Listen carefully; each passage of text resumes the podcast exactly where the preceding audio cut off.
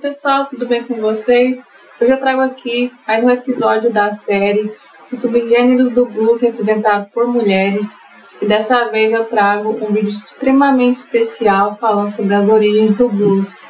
E antes da gente começar, peço que você se inscreva no canal, ative as notificações, curta e compartilhe nossos vídeos.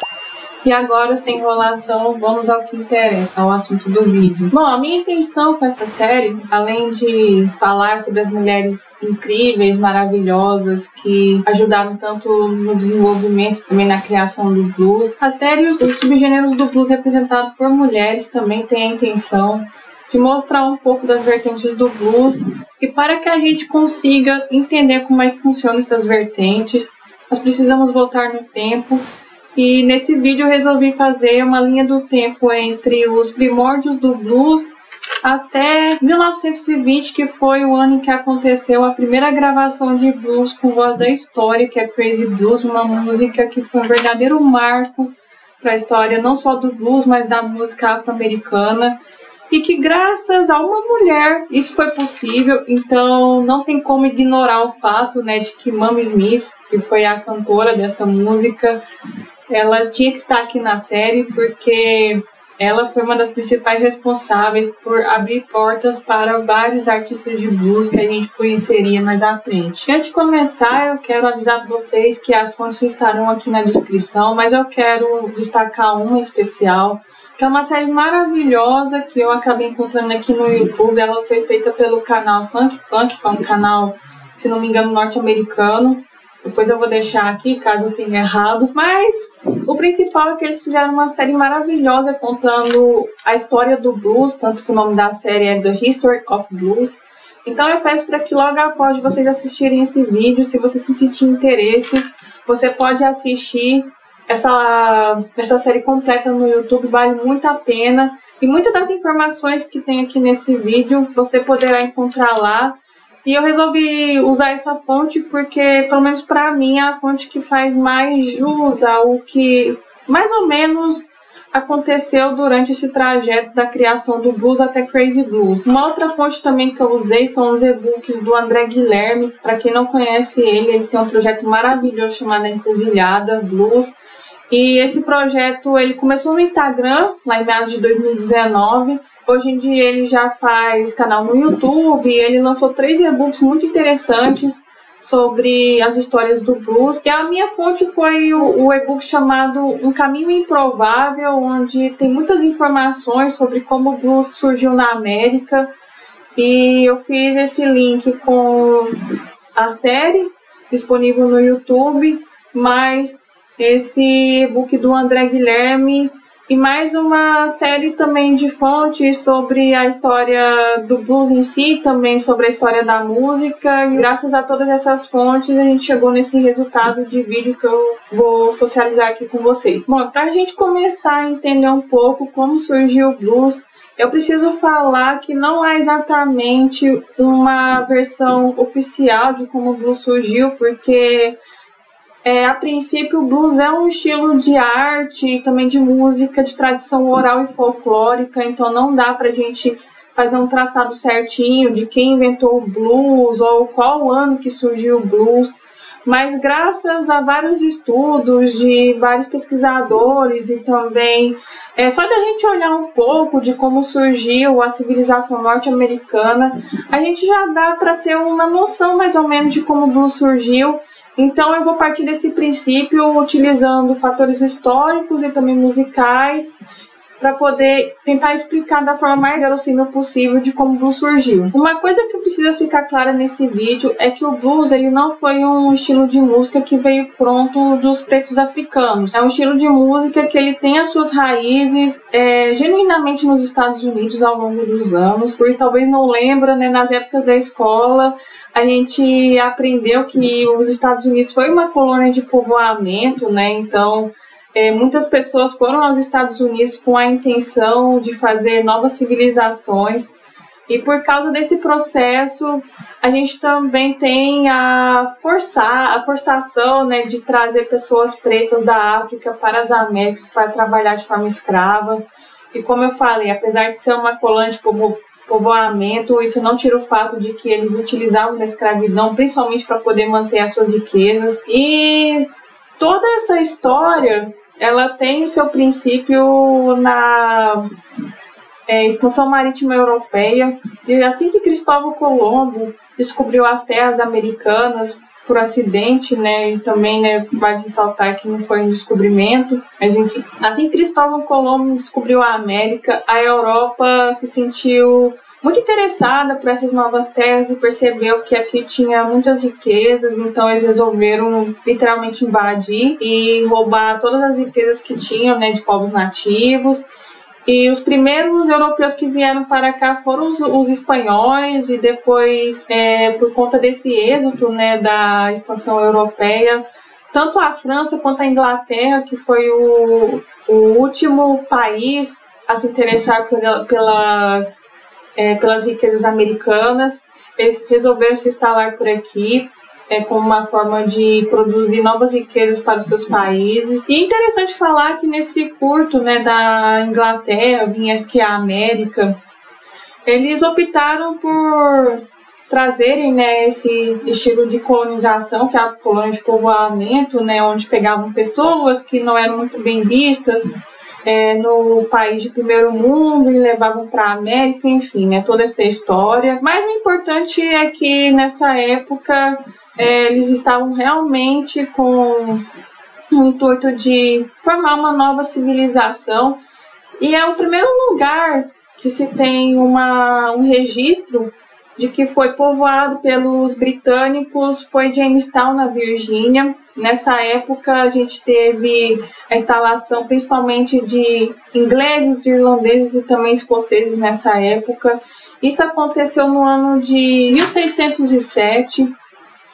E nessa época, como eu falei, eles tinham a intenção não apenas de se povoar, mas também de criar novos trabalhos e também de principalmente explorar as riquezas do ambiente quando foi é, em 1619, a gente tem os primeiros registros de escravos que foram importados para, as, para trabalhar nas Américas e a gente sabe que as primeiras etnias escolhidas elas eram pertencentes da, do reino do Dongo e esses escravos eles foram até as Américas com a intenção de trabalhar principalmente em plantações. É, na época os europeus eles estavam é, criando plantações de milho, também de algodão, que essa foi a principal fonte de renda, vamos dizer, né, dos Estados Unidos, até mais ou menos é, boa parte do século XX. É, eles também produziam açúcar, melaço e entre outros tipos de temperos. E todos esses produtos eles eram levados, eles eram exportados para a Europa com a intenção de ser trocados por é, peças como roupas também eram trocadas por bebidas, a fam mais famosa delas na época era o rum. Eles também trocavam por armas e eles também utilizavam esses produtos para trocar por outros escravos, a fim de aumentar ainda mais a produção é, desses produtos nas Américas. E há registros que os europeus compravam escravos que pertenciam a, principalmente a localidades da, do continente africano, como o oeste da África e também a África Central. E esses países eles se constituem por Senegal, Gâmbia, Guiné-Bissau, Serra Leoa, Libéria, Gana, Nigéria, Camarões, Tongo, e Costa do Marfim. E alguns anos depois, há registros de que os europeus compravam escravos também da Angola e de Moçambique. Geralmente esses escravos eles eram vendidos em leilões e após eles serem vendidos em leilões, eles já iam trabalhar direto nas plantações e desde essa época eles já sofriam com várias questões como tortura, e também trabalhos exaustivos, é, coisa típica né, do regime escravocrata europeu. E a única coisa que os, os pretos africanos que agora se encontravam nas Américas, eles contavam eram com a música e a dança e também com outras manifestações culturais que eles possuíam. Até porque quando a partir do momento em que eles foram importados para as Américas, eles trouxeram a sua é, a sua cultura e também a sua língua. E também há registros de que eles trouxeram um pouco dos seus instrumentos. Não foram muitos, né, mas eles traziam é, os que podiam de certa forma. Só que infelizmente, né, lá no século XVIII a gente vai ver que nem é o direito ao entretenimento os pretos tiveram, né, porque Lá em meados de 1740, a gente teve a implantação de uma lei que foi muito emblemática em diversos fatores. A gente vai abordar um pouco isso mais à frente, mas eu estou pontuando aqui só para vocês terem uma noção de que a escravidão nos Estados Unidos não é esse mar de rosas como as pessoas acham, né? Que ah, só porque aqui no Brasil teve uma escravidão muito ruim não quer dizer que outros países não teve. É claro que teve, principalmente nos Estados Unidos, que a gente sabe que lá, infelizmente, as questões raciais ainda são muito fortes, né? Inclusive até nos dias de hoje. E nessa época é interessante a gente falar que quando os escravos eles foram trazidos aqui, eles trouxeram dois tipos de cânticos que a gente vai chamar dessa forma, que foram as primeiras bases para a formação do que depois seria o blues lá no século XX. Agora irei falar um pouco sobre é, as work songs e as field hollers. Bom, as work songs eles eram é, eram cânticos que eram feitos pelos escravos que trabalhavam nas plantações e há pesquisas que falam né, que essas work songs eram uma forma dos, dos escravizados é, não apenas se refugiar um pouco né, da toda a tortura que recebiam por conta da escravidão, mas que eram feitos nas plantações principalmente como uma forma de otimizar o serviço. Um fator que é muito interessante das work songs, que inclusive foi uma das maiores heranças né, para a história do blues, é uma técnica vocal chamada call and response, que consistia né, numa uma espécie de canto improvisado, onde uma pessoa que era o líder nessas work songs ele ficava responsável por criar o tema das músicas e também por fazer o chamado principal. E o restante ia acompanhando e respondendo essa pessoa conforme o seu improviso. Então, por conta dessa dinâmica, a gente pode chamar de call and response, que inclusive foi uma das grandes heranças que a gente vê no blues até hoje. Eu vou deixar aqui uma música aqui nos cards que tem uma, uma herança muito forte desse Call and Response, que é da cantora Cora Flucker, que eu simplesmente adoro essa música. Aqui vocês conseguem ter uma ideia de como funcionava o Call and Response, principalmente das work songs. E uma outra indicação que eu deixo aqui de work songs, né, na verdade, esse já é um registro um pouco mais verossímil de como eram as work songs, provavelmente na época da escravidão, que foi uma, uma gravação que o Alan Lomax fez em meados da década de 60 numa penitenciária. Essa coletânea ela ficou famosa mundialmente, ela é conhecida pelo nome de Negro Prison Blues and Songs e inclusive as work songs elas tiveram os seus dias até mais ou menos os anos 60, porque mesmo que a escravidão tenha acabado em meados do século XIX nos Estados Unidos, principalmente os presos eles usavam é, as work songs quando eles estavam trabalhando nas pedreiras, né, para poder poder cumprir parte de sua pena. Então, o Alan Lomax acabou fazendo esse registro que é muito interessante.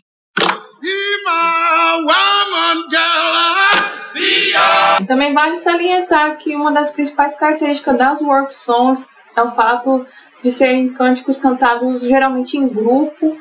o que é um pouco diferente né, do que eu irei falar agora, que são as field hollers, que já podem ser cantados tanto em grupos ou como de forma isolada. Ele é um cântico um pouco mais intimista. Aqui a gente vê nas field hollers que é mais comum é, as pessoas colocarem os seus sentimentos para fora de uma forma um pouco mais melancólica. E para mim a principal herança das Field Hollers para o blues é a forma de como eles cantavam, né, a questão da técnica vocal mesmo. E aqui a gente vê uma forte presença das melismas, né, que se consistem na pessoa cantar uma sílaba e ficar é, andando entre notas, né, durante esse, esse canto, né, que são os melismas. E a gente pode falar, né, que a Blue Note, que é uma das, é, uma das formas de cantar mais célebres do blues, talvez tenha, né, as suas raízes nas field rollers e principalmente nos melismos. Vale também ressaltar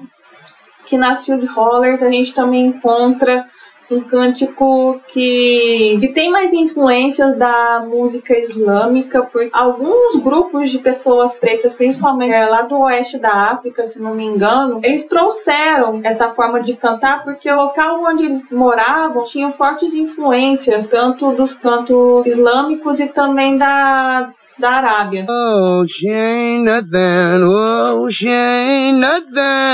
Agora voltando um pouco sobre os fatores históricos, né? No início do século XVIII a gente tem uma forte catequização dos pretos. É, que aconteceu lá em meados do ano de 1700. E durante essa catequização dos pretos, a gente tem a formação né, de, das primeiras igrejas que eram feitas apenas por pessoas pretas e aqui a gente vai entrar numa outra é, base do blues que ajudou muito na forma de como a gente, o blues ele acabou se tornando né, no século XX, que foi os spirituals, que a gente pode falar que é o terceiro grande cântico desses mais rudimentares que ajudaram na formação do blues. Como eu falei, né, os espíritos ele vem de um contexto em que os pretos eles estavam sendo forçados a não apenas é, aprender sobre o cristianismo europeu, mas também a falar língua inglesa. E nos espíritos, né, uma coisa que prevalece muito é essa mistura da influência europeia com é, a bagagem africana que os pretos já tinham. Então a gente pode até falar, né, que inclusive a fonte que eu utilizei, ela usa essa frase de que os espíritos, na verdade, são os pretos tentando estudar a música dos brancos. O que realmente faz sentido, porque os espíritos nada mais é do que cânticos religiosos que são inspirados em coisas como hinos e também a música sacra, que tem mais relação com a, é, com a Igreja Católica. Também tem influências dos salmos bíblicos. E os pretos eles fizeram uma mistura muito interessante de pegar essa, essa base europeia e trazer um pouco né, do, de alguns elementos que eu falei, tanto das field rollers quanto também do, das work songs. E dentre elas a gente pode citar aqui o Call and Response, e do, das field rollers a gente também pode falar dos melismas, então eles acabaram incorporando isso nos spirituals. E também uma coisa que prevalece nos spirituals, principalmente em relação às letras, é sobre a reivindicação pela liberdade, porque era uma das únicas formas que os pretos tinham, né, de pedir a Deus pela liberdade, também pelo fim da escravidão.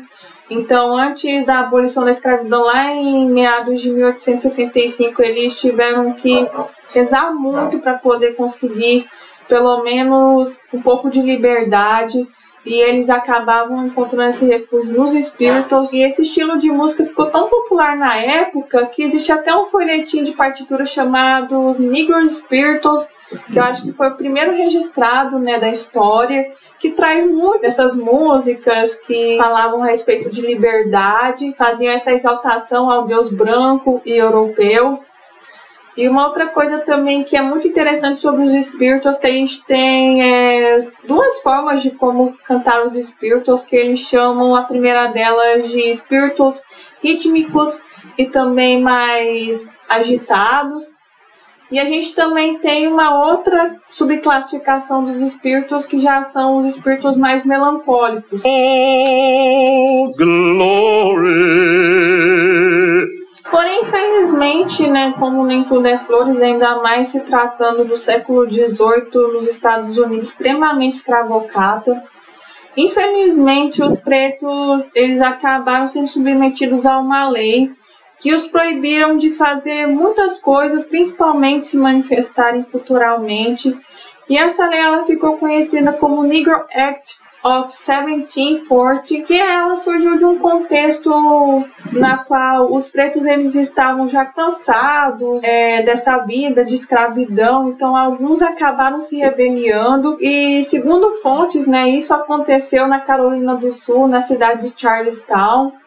E essa revolta ela ficou conhecida né, como a revolta de Stone, porque aconteceu perto do rio Stone na época.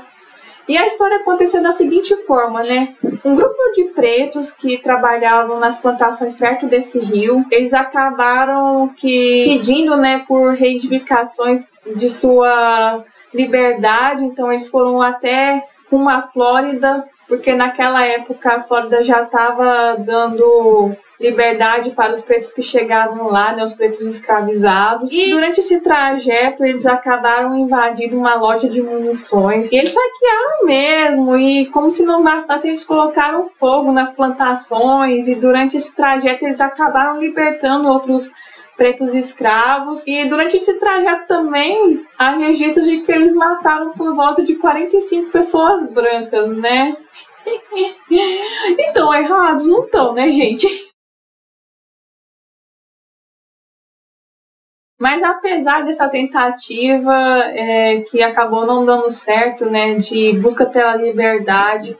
é, principalmente a parte sul dos Estados Unidos, eles acabaram proibindo os pretos de fazerem diversos tipos de coisas.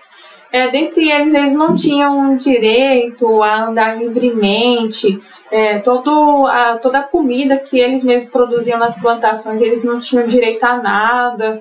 E o que mais realmente pesou é que os pretos nessa época eles não poderiam tocar instrumentos, principalmente instrumentos de percussão,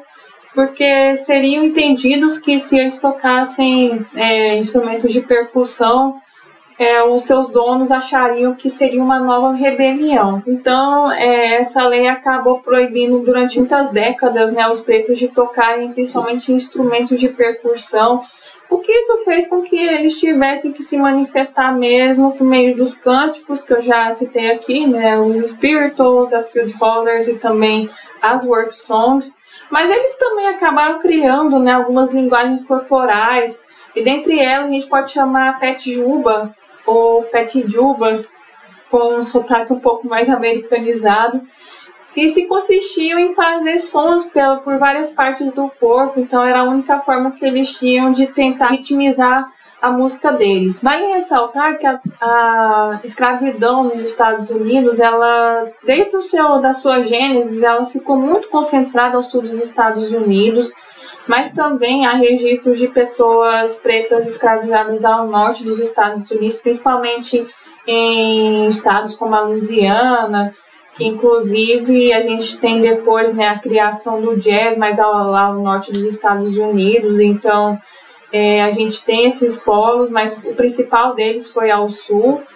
E, nessa, e nesse trajeto né, da escravidão ao sul dos Estados Unidos, os pretos trabalhavam principalmente nas plantações de algodão, e os estados né, que ficaram mais é, responsáveis por fazer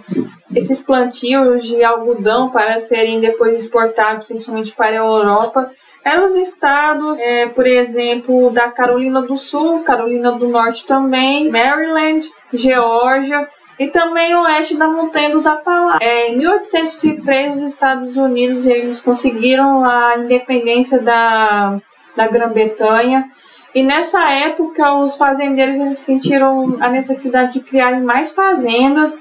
e eles acabaram expulsando é, os nativos de várias partes dos Estados Unidos, principalmente ao sul. E foi nessa época que a região delta do Mississippi, que é considerado né, o berço do blues, acabou se tornando o principal polo de escravidão na época. Ainda mais que em meados do século XVIII, século XIX, onde a gente tem é, nesse trajeto o desenvolvimento da Revolução Industrial, o plantio de algodão ele foi ficando cada vez mais forte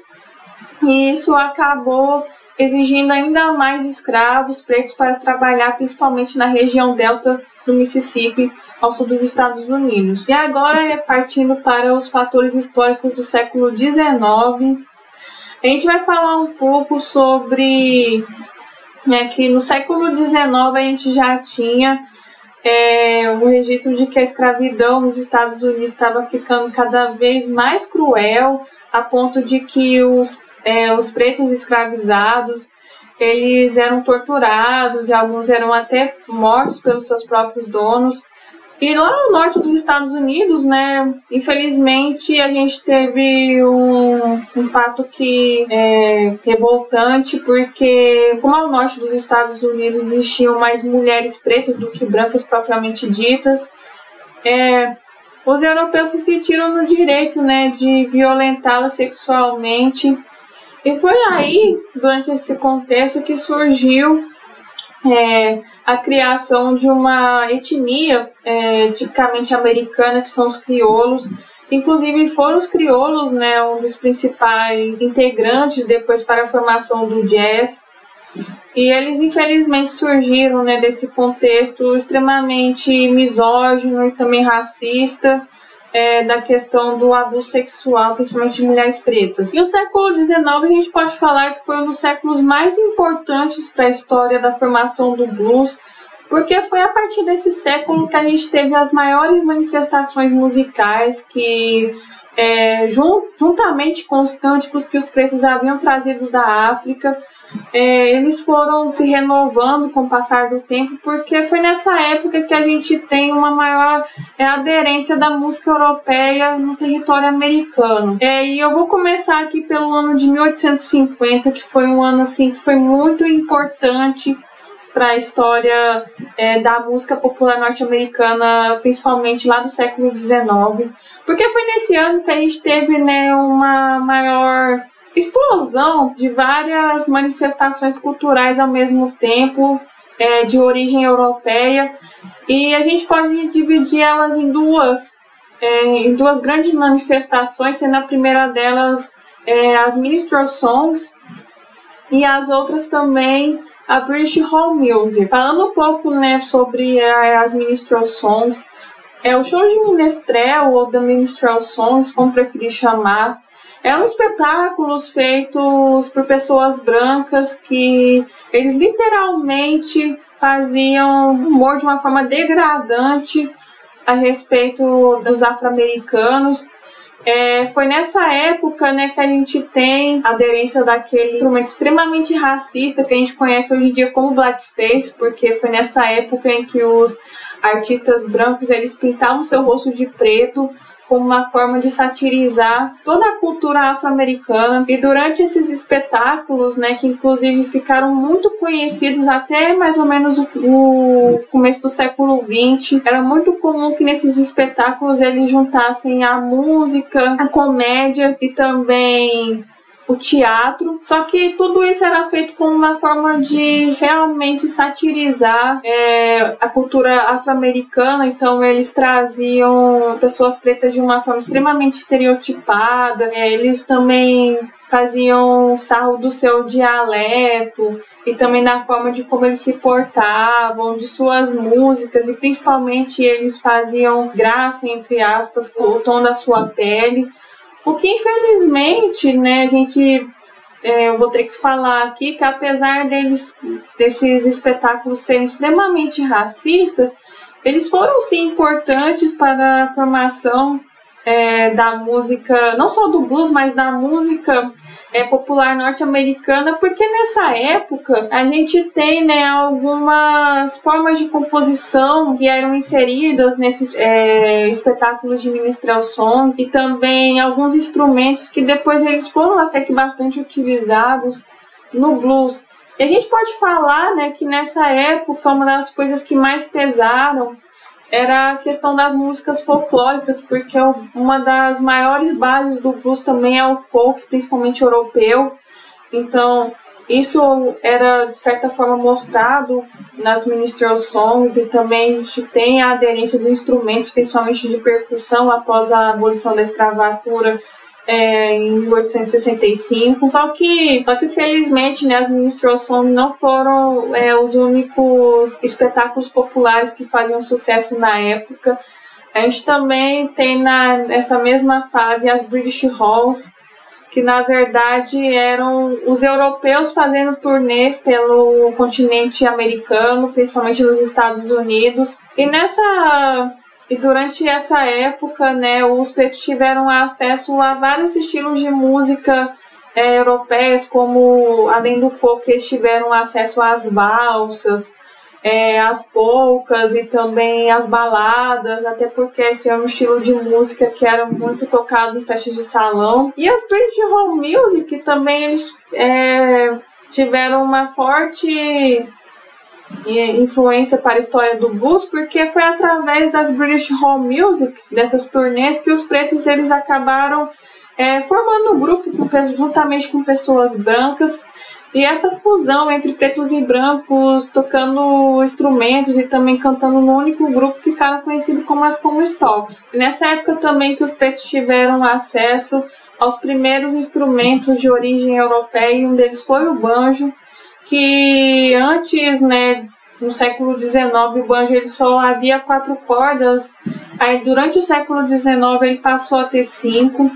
eles também tiveram acesso a outros instrumentos acústicos, né, como violão, e mais à frente, lá no final do século XIX, eles tiveram acesso ao piano com ragtime, que eu irei falar daqui a pouco, que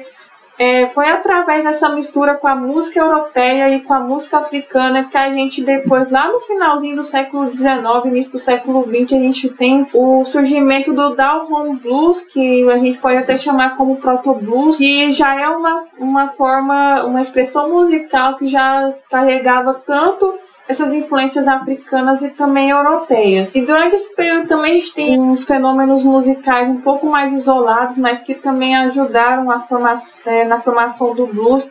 Que um deles foi as Tipping Drums, que na verdade surgiu em um contexto em que os pretos eles ainda não podiam tocar é, legalmente elementos de percussão, mas alguns fizeram parte da Guerra Civil Norte-Americana, né, tocando instrumentos de fanfarra. E os, as pipe and drums, eles consistem né, nessa, nessa fusão entre os instrumentos de fanfarra tipicamente europeus com a aderência de alguns instrumentos de origem africana. Isso foi uma das influências, é, principalmente para algumas das vertentes do blues. E dentre elas a gente pode citar o Mississippi Hill Blues, que eu irei falar mais à frente nessa série, que foi um subgênero do blues muito interessante, que a gente também tem grandes nomes como Sid Hempel, e a Jesse Mayhem, que eu irei falar mais à frente. Então, eles são herança exclusiva dessa parte né, da história da música é, norte-americana, que é as Pipe and Drums. E também a gente pode falar que o jazz também tem um pouco dessa influência da Pipe and Drums, porque muitos pretos tiveram acesso não apenas a instrumentos de percussão, mas também a instrumentos como trompetes e também saxofone. Então, é, foi uma, um fenômeno muito importante. E um outro também que eu quero citar aqui é que nessa época, no século XIX, os pretos também tiveram acesso ao country dos brancos e me pode falar que aqui a gente tem uma contribuição dos nativos americanos que foi através da música Apalache. E esse outro fenômeno isolado acabou depois é, culminando na formação do Piedmont Blues, que foi inclusive o primeiro episódio dessa série. E agora a chegada né, de um dos momentos mais importantes para a história, não só da, da música e também do blues, mas da, da história dos Estados Unidos, que é, é o fim da Guerra Civil e também a abolição da escravidão, que aconteceu durante o governo do presidente Abraham Lincoln em 1865 e foi nessa época que os pretos eles, eles tiveram a liberdade que eles tanto almejavam, só que como infelizmente a gente sabe, né, que os pretos eles sempre tiveram que lidar com questões como preconceito, racismo, é, por mais que eles estivessem libertos, eles não tinham acesso a condições de trabalho dignas e também muitos saíram da escravidão sem nenhum poder aquisitivo. E nessa época a gente tem um, um fenômeno que é muito interessante, que esse sim a gente pode falar que foi, foi um dos principais é, fenômenos que ajudou a ditar a forma de como, de quais instrumentos o, que o blues iria aderir no século XX, que foi a criação né, de alguns instrumentos históricos que são a cigar box e a diddley ball, que na verdade eram os pretos tentando né, fazer o violão como uma forma deles tocarem né, as suas músicas, até porque eles não tinham poder aquisitivo suficiente para comprar um violão de verdade, então eles acabavam criando seus próprios violões e, eles, e esses violões eles eram feitos geralmente com caixas de cigarro, ou se não com caixas de qualquer outro produto, né? Tinha. Eu, eu já vi fotos de cigar box que eram feitas com caixas com latões, com é, aquelas caixas de queijo. Então, é, eles usavam literalmente qualquer tipo de caixa que trouxessem é, uma sonoridade minimamente é, aceitava para poder eles tocarem blues, então eles meio que improviso, eles criavam seus próprios instrumentos. E também nesse contexto a gente tem a diddly balls, que na verdade eles são instrumentos inspirados no zuther africano. E esse a gente pode falar que foi a, a base para o que depois seria o slide lá no século XX. Então, como a gente sabe que o slide é uma das uma, uma das formas mais características do blues, então o Diddley Ball, na verdade, foi um percursor do slide, tanto que muitos é, bluesmen do século XX, né, conhecidíssimos como Buddy Guy, por exemplo, ele acabou é, aprendendo a tocar slide por meio das Diddley Ball. Mas, né, como infelizmente pessoas não têm um pingo de paz nessa sociedade, né, lá em meados de 1877, foi criada-se uma nova lei para poder infernizar de novo com a vida dos pretos e dessa vez foi uma lei um pouco mais severa e essa lei ela se alastrou até mais ou menos no ano de 1964 que são as leis de Jim Crow que eram leis totalmente separatistas e elas surgem no contexto em que vários estados do sul eles não aceitavam o fim da escravidão, mano mas enfim, eles não aceitavam o fim da escravidão então, por isso, eles acabaram criando essa lei separatista, no qual pretos e brancos não podiam viver nos mesmos ambientes. E como eu falei, isso acabou se alastrando até metade da década de 60. E essa foi uma lei que ela trouxe assim marcas profundas para a história dos Estados Unidos, porque graças a essa lei maldita, que muitos pretos ainda tem que lidar com questões como é, o separatismo velado e também é, repressão, também violência policial. Então, assim, né, se vocês é, não tinham muita noção de como isso surgiu, foi por causa dessa, dessas leis desgraçadas, principalmente entre elas a lei de Crow. E uma curiosidade é que o nome dessa lei surgiu por conta de uma música que foi feita por um menestrel chamado Thomas de Rice, e o nome dessa música era uma música extremamente estereotipada, né, racista, é, da forma de como era a maioria das músicas de Minstrel Song, chamada Jump de Crawl. E foi até um pouco por causa disso, né, que os pretos eles meio que foram forçados a se separarem de seus grupos e cantarem de forma mais isolada. E aqui onde surge um contexto que foi muito interessante, né, do final do século XVIII, do século XIX, início do século XX, em que a gente tem, né, por meio dessa separação, a formação do que seria o proto-blues, que a gente pode dividir né, em dois movimentos, dentre eles o vaudeville e o Down Home Blues, sendo um deles, né, o vaudeville, ele era um show de espetáculo, assim como as minstrel song, só que ele tinha uma origem um pouco mais francesa e também a diferença é que além da música e também da comédia em si, era muito presente a aderência de festivais circenses, né? A gente também tinha nessa época, dentro das companhias de vaudeville, muitos acrobatas, muitos é, ilusionistas e qualquer outro tipo de, de artista circense e foi graças ao vaudeville, né, que muitos pretos eles começaram as suas carreiras musicais. A gente pode falar principalmente as divas do blues lá dos anos 20, né, como por exemplo a Ma Rainey, a Bessie Smith, é, a própria Mamie Smith que a gente vai falar um pouco mais à frente, é, a Berta Hunter e também entre outros tiveram né, as suas raízes no vaudeville e que depois isso acabou se tornando uma vertente do blues, que inclusive será o próximo episódio dessa série, que é o Vaudeville Blues, então fiquem de olho que muito em breve vai sair um vídeo sobre, só sobre Vaudeville Blues. E dentre essa mesma época a gente tem o Down Home Blues, que diferentemente do Vaudeville, que era um estilo de espetáculo um pouco mais urbano, as Down Home Blues é, aconteciam de uma forma um pouco mais rural, né? Então é, o, o Down Home Blues consistiam em bluesmen que iam sair de uma forma que saíam para tocar de forma isolada e levavam apenas instrumentos de pequeno porte, né, como violão, gaita e também as diddly balls, é, para poderem mesmo não terem muito custo, né, com os seus instrumentos à medida que eles iam viajando E foi a partir desse contexto, né, que o Down Home Blues acabou revelando que seriam depois grandes mestres, né, do blues como o Blind Lemon Jefferson, Charlie Patton e também né, Lonnie Johnson e também Lee Belly. Mas antes da gente voltar um pouco a esse proto blues, eu preciso falar de um outro é, movimento musical que esse a gente pode considerar como o primeiro é, estilo de música genuinamente norte-americano que surgiu no final do século XIX, que foi o ragtime, que foi um estilo de música né, que tinha suas raízes é, na, no estilo de música europeu, nas músicas de salão, mais rítmicas e também mais animadas, juntamente com a música africana. E eu falo isso porque rag, o ragtime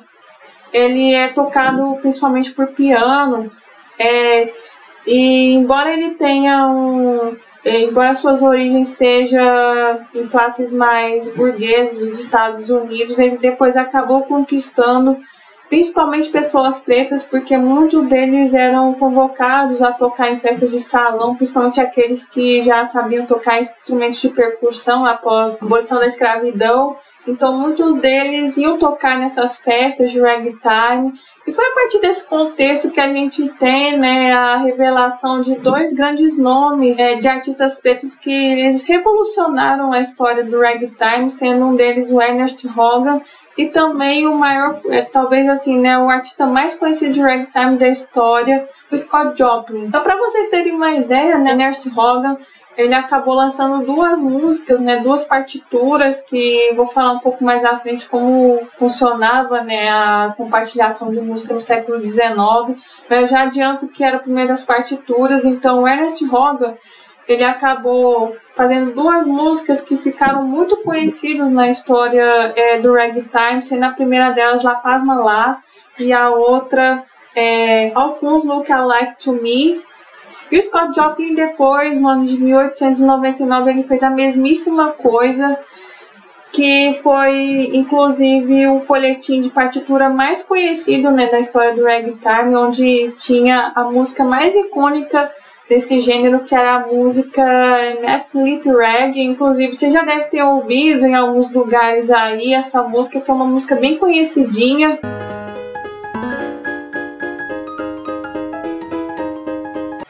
E foi graças a esse êxito do ragtime também que o blues ele acabou lá no século XX tendo, é, principalmente no, no século, nos anos 20 e 30, a gente tem muitos bluesmen né, que faziam música de ragtime. A gente tem, por exemplo, é, dentro mesmo do próprio country blues do Delta, o Lead Belly, o, o Reverend Robert Wilkins. E no Piedmont Blues também a gente tem uma aderência ainda maior da influência do ragtime. Ainda mais porque nessa época também a gente tem é, a gravação do primeiro ragtime feito em banjo. E para quem quem assistiu, né, aquele vídeo do Piedmont Blues, eu falo que o banjo é um dos, dos instrumentos mais, mais tocados nessa, nessa vertente. Então, parte disso vem dessa música que ficou muito conhecida nessa época, chamada Ragtime Medley, que foi feita é, por um evangelista branco chamado Wes Osman. Então, vale muito a pena também vocês ouvirem essa música. E eu creio que essa deve ter sido também uma das principais influências para o que depois seria o Piedmont Blues lá nos anos 20 e 30. Agora, voltando né, ao Proto Blues, a gente também pode falar que durante essa época, início do século XX, a gente tinha separação dentro principalmente do Down Home Blues, é, dois estilos de artistas que acabaram ficando muito conhecidos na época, sendo um deles os songsters e o outro, né, os próprios bluesmen que surgiram mais ou menos nessa época. E dentre eles a gente pode falar assim, né, que a diferença entre os songsters e os bluesmen é que o, os songsters eles não cantavam apenas blues, eles cantavam é, basicamente todo tipo de música popular norte-americana. Então eles cantavam polcas, cantavam valsas, cantavam work songs, field hollers, eles também conseguiam cantar é, outros estilos de músicas como ragtime e também as punk songs. E vocês devem estar se perguntando, tá, mas me dá um exemplo de songster. Eu tenho certeza que você conhece um que, assim, para mim é o maior songster de todos os tempos, que é o Nick Valley. Ele conseguia cantar absolutamente todo o estilo de música popular norte-americana, tanto que muita gente tem uma dificuldade de chamá-lo de bluesman, não é à toa, porque na verdade ele, ele é um songster de mão cheia, então ele sabia, ele sabia cantar absolutamente tudo.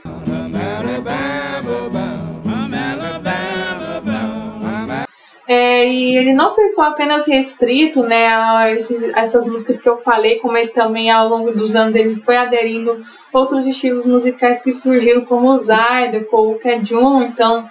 o, o, o Lead Belly ele sabia cantar absolutamente tudo. Agora falando um pouco né, sobre o Down Home Blues, uma das coisas que é muito interessante a gente falar eram os locais onde eles faziam as suas apresentações. Como eu falei anteriormente, né, que esse estilo de blues ele era um blues um pouco mais é, rural, não é à toa que muitos artistas desse contexto, né, desse proto-blues até o blues propriamente dito, lá em meados dos anos 20 e 30, eles são considerados artistas de country blues porque muitos deles cantavam em locais um pouco mais rurais, então eles cantavam basicamente perto dos seus locais de trabalho. Então eles geralmente cantavam em lugares como é, piqueniques, é, plantações, né, suas próprias plantações, eles também eram é, chamados para tocar em bordéis e também na juke joint. Eles também eram chamados para tocar em bairros de salão, circos, os medicine shows também, acampamentos, é, shows de tenda, prisões, campos de trabalho, enfim, esses eram os principais locais onde os, os artistas, principalmente do Down Home Blues, eles se apresentavam. Agora falando um pouco, né, sobre esse contexto do século XIX, também do século XX, como eu falei, né, as plantações, principalmente de algodão, elas eram muito é, concentradas ao sul dos Estados Unidos na época da escravidão. E vocês devem estar se perguntando o que, que aconteceu depois que a escravidão ela foi abolida. Então, Nessa época, infelizmente, né, apesar de que a escravidão ela foi abolida na lei, muitos é, fazendeiros eles ainda utilizavam a mão de obra escrava dos pretos para poder conseguirem ainda produzir seus produtos de exportação é, e também de importação já na, naquela época. Então, nessa fase, a gente pode falar que eles utilizavam é, outras formas para poder mascarar essa escravidão e a forma de que, que era mais utilizada na época era o fato deles é, forçarem os pretos a trabalharem com mão de obra barata nessas plantações, utilizando o pretexto do castigo, porque muitos deles é, inventavam crimes é, contra as pessoas pretas que eles nem tinham é, feito esses crimes, então eles eram enviados para esses lugares de forma injusta mas também acontecia né, o contrário de algumas pessoas pretas cometerem alguns crimes, eles acabarem indo nessas plantações, só que muitas das vezes eles eram punidos por alguns crimes que com certeza uma pessoa branca nunca iria ser punida, então eles utilizavam esse pretexto né, de uma possível é, dívida com a justiça para poder trabalhar nessas plantações.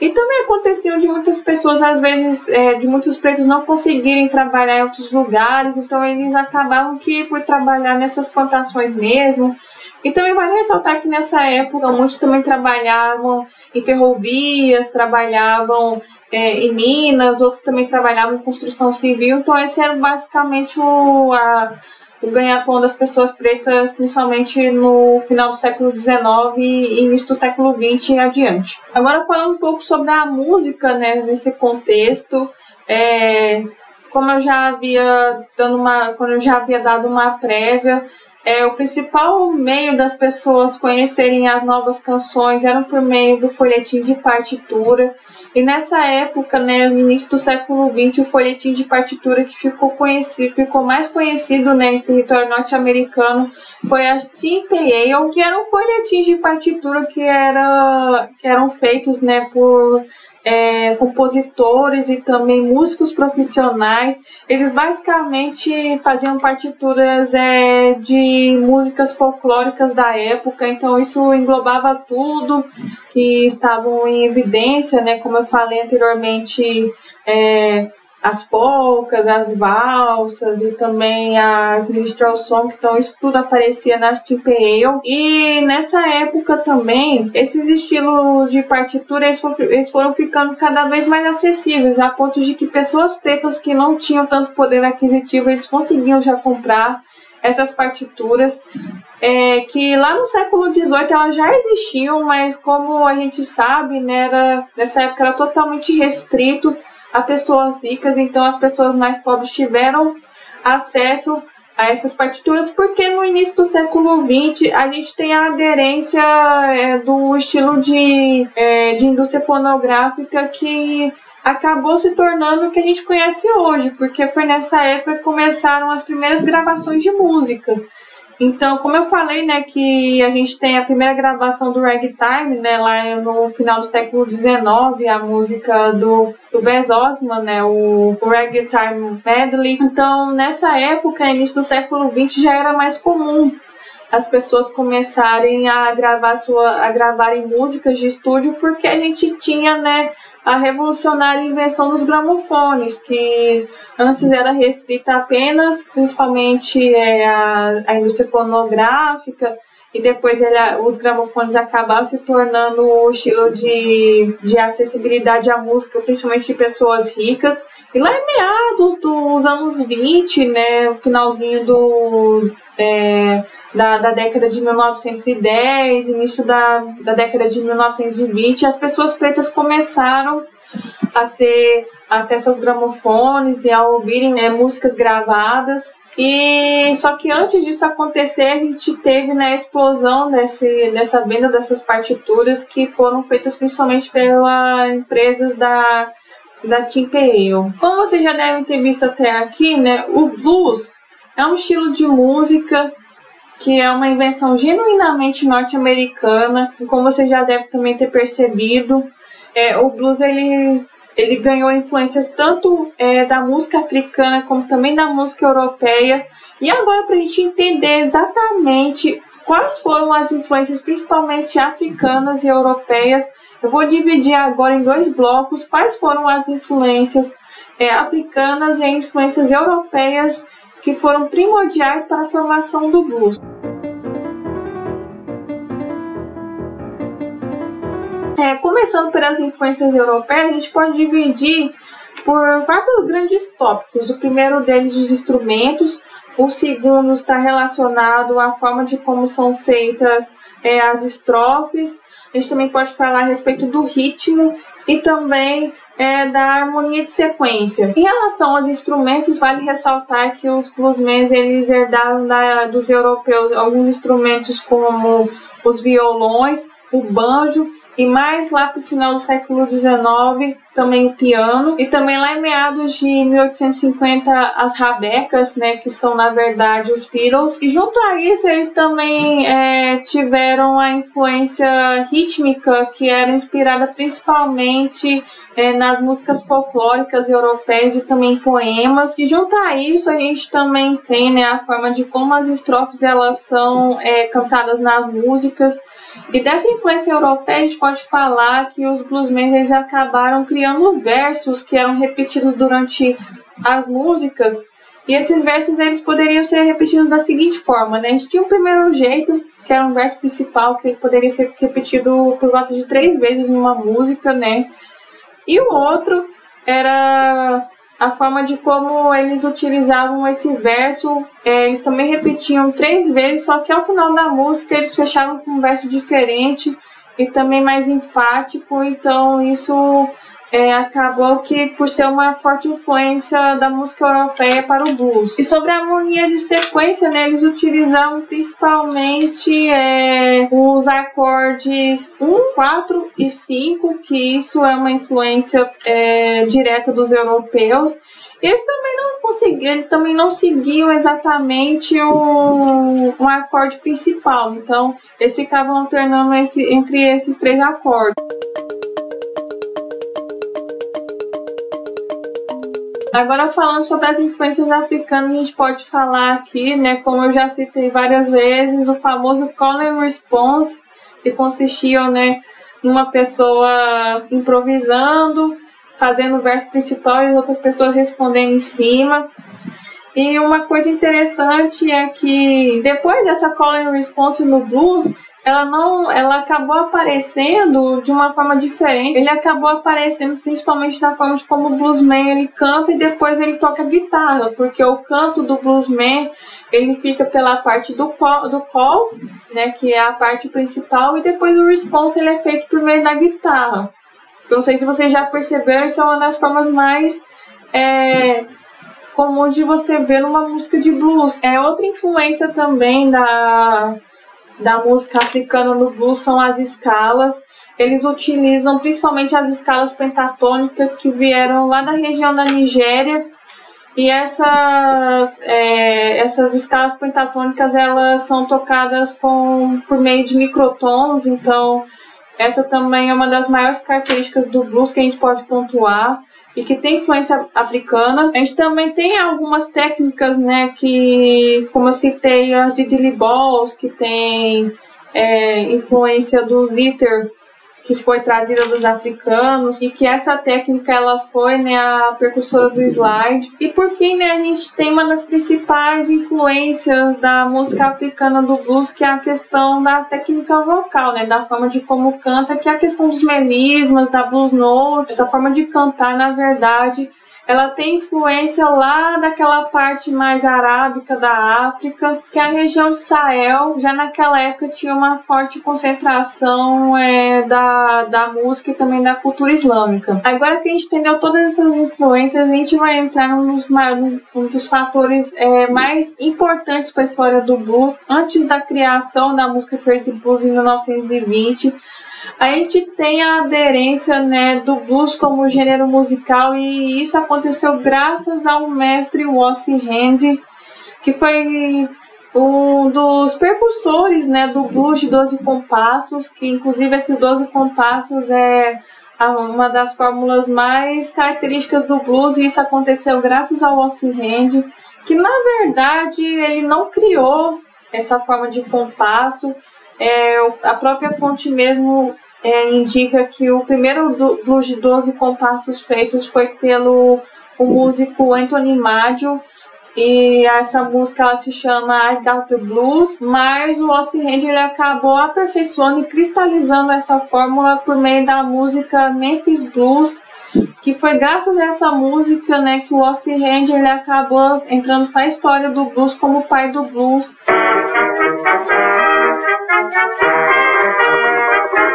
E agora entrando né, no fator histórico antes da criação de uma da, da música mais importante da história do blues, que acabou abrindo portas para diversos artistas, que é Crazy Blues da Mamie Smith. Eu preciso falar um pouco de como estavam a questão musical e também dos pretos da época Infelizmente, eles estavam é, passando por diversas repressões policiais e, apesar disso tudo, né, eles ainda estavam é, muito concentrados ao sul por conta das plantações e também de outras construções que estavam acontecendo na época. Mas, é, meados do, dos anos 20, os pretos já tinham um acesso né, às músicas gravadas por conta da explosão. É, do jazz e também das primeiras gravações de jazz que aconteceu um pouco antes. Então isso acabou possibilitando com que os pretos tivessem um acesso um pouco mais um pouco mais contínuo com a música gravada. E por conta das de Cross, infelizmente os pretos eles tinham que ir a lojas que só vendiam é, coisas relacionadas à, à arte deles e nessa época também ficou conhecido uma nomenclatura que foi criada né, pela mídia branca na época, que rotulava tudo quanto era tipo de música feita por pessoas pretas como Race Records. Então, é, por conta das leis separatistas, os pretos eles só podiam comprar em lojas é, de músicas que vendiam essas Race Records, que eram algo totalmente restrito a eles. Mas isso acabou mudando um pouco de figura no ano de 1920, mais precisamente no dia 10 de agosto de 1920, que foi quando aconteceu a gravação é, do primeiro blues cantado da história, que é a música Crazy Blues, que na verdade é uma parceria entre a cantora de Valderbill é, Smith com o compositor Harry Bradford. Agora falando um pouco sobre a história da música, eles foram para Nova York e eles gravaram esse essa race record por meio dos estúdios Oak Records. E essa é uma música que a gente pode falar que ela é muito emblemática para a história do blues, porque ela é uma música que trouxe é, de forma velada as questões do racismo. O que muita gente não sabe, né, que por conta da letra literal, muita gente acha que Crazy Blues é uma música que fala apenas sobre o fato de uma mulher ser maltratada pelo homem que ela ama, mas na verdade ela é uma música que traz uma reivindicação velada à questão é, da repressão é, contra pessoas pretas, ainda mais por conta do episódio que ficou conhecido como Red Summer, no ano de 1919, que na verdade foi uma, um movimento de protesto de pessoas pretas que estavam é, reivindica, é, reivindicando por seus direitos. E durante esse, essa reivindicação que aconteceu durante o ano de 1919, várias pessoas foram mortas. Então a música Crazy Blues ela vem com esse sentido, né, de de compadecência aos que faleceram é, durante o Red Summer, porque aqui a música Crazy Blues ela traz alguns trechos no qual é, a moça que na verdade ela está sendo maltratada pelo seu marido é uma alusão é, entre o preto que é constantemente maltratado pelo branco opressor. E pelo incrível que pareça, essa música, por ter essa crítica velada, ela conseguiu um sucesso momentâneo e na época, assim, menos de um mês que a música foi lançada, é, um compacto de Crazy Blues vendeu 75 mil cópias e depois ao longo do tempo vendeu mais de 2 milhões de cópias. E é uma música que ela entrou em, ela entrou para a história do blues não apenas por essa questão de trazer é, o trazer questões raciais, mas também como uma, ela entrou para a história porque foi graças a Crazy Blues que muitos artistas, né, como é, Blind Lemon Jefferson, é, Charlie Patton, é, Mid Belly, Lonnie Johnson, Tampa Red e também Bucauart, entre diversos outros, depois se tornaram verdadeiras estrelas do blues e muitos deles também tiveram é, a oportunidade de, de, se mudarem do sul e irem para o norte. E essa fase ela ficou muito conhecida como as Great Migrations. É, foi graças a esse compacto que muitos pretos eles tiveram um pouco de lugar ao sol. E uma coisa que deixa ainda mais evidente, né, que essa música ela faz uma forte crítica a questão do racismo, de como os pretos são, tra é, são tratados na sociedade, está em trechos de Crazy Blues que a gente pode até ler aqui, como por exemplo, Can't sleep at night, I can't eat a bite, cause the man I love don't treat me right. Então aqui a Mama Smith ela está é, falando né, dessa questão da opressão, de que ela não consegue é, dormir à noite, também não consegue é, comer um pedaço de nada, porque o homem que ela ama é, não trata ela direito, que é uma forte é, indireta aos que as pessoas brancas fazem com as pessoas pretas. É uma letra genial feita pelo Barry Bradford. E aqui a Mama Smith ela canta com muita emoção, ela tem uma voz que eu diria de uma, uma soprano, que é uma voz que é muito marcante, né? Inclusive a Mama Smith, antes dela gravar esse. É, gravar essa música, ela era uma cantora de vaudeville que era muito conhecida na cena de, de Cincinnati. E a gravação de Crazy Blues, a gente pode falar que foi uma forma de é, profissionalização é da música preta, porque anos depois, lá em meados dos anos 30, o Robert Johnson também fez gravação é, de suas músicas, que ficou conhecidas como as 29 músicas né, do, do Robert Johnson, e também muitos outros artistas, eles começaram a gravar suas músicas, entre eles o próprio Blind Lemon Jefferson, é, Blind Willie Johnson, Robert Wilkins, é, Tampa Red, Sun House, entre diversos outros, só tiveram a oportunidade de entrar em estúdio e gravar as suas canções graças a Crazy Blues da Mama Smith.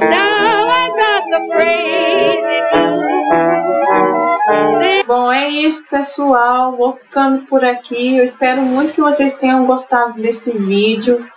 É, esse vídeo também é uma forma de explicar um pouco melhor as origens do blues, porque é algo que eu sempre tive muita curiosidade é, de conhecer um pouco, de uma forma um pouco mais aprofundada. E eu creio que muita gente também tem essa mesma curiosidade e que infelizmente não há muitos materiais disponíveis, principalmente para a língua portuguesa. E eu espero ter ajudado vocês a entenderem um pouco melhor de como o blues surgiu. E em breve eu vou trazer aqui o terceiro episódio dessa série maravilhosa falando sobre Vaudeville Blues. E é isso. Até mais!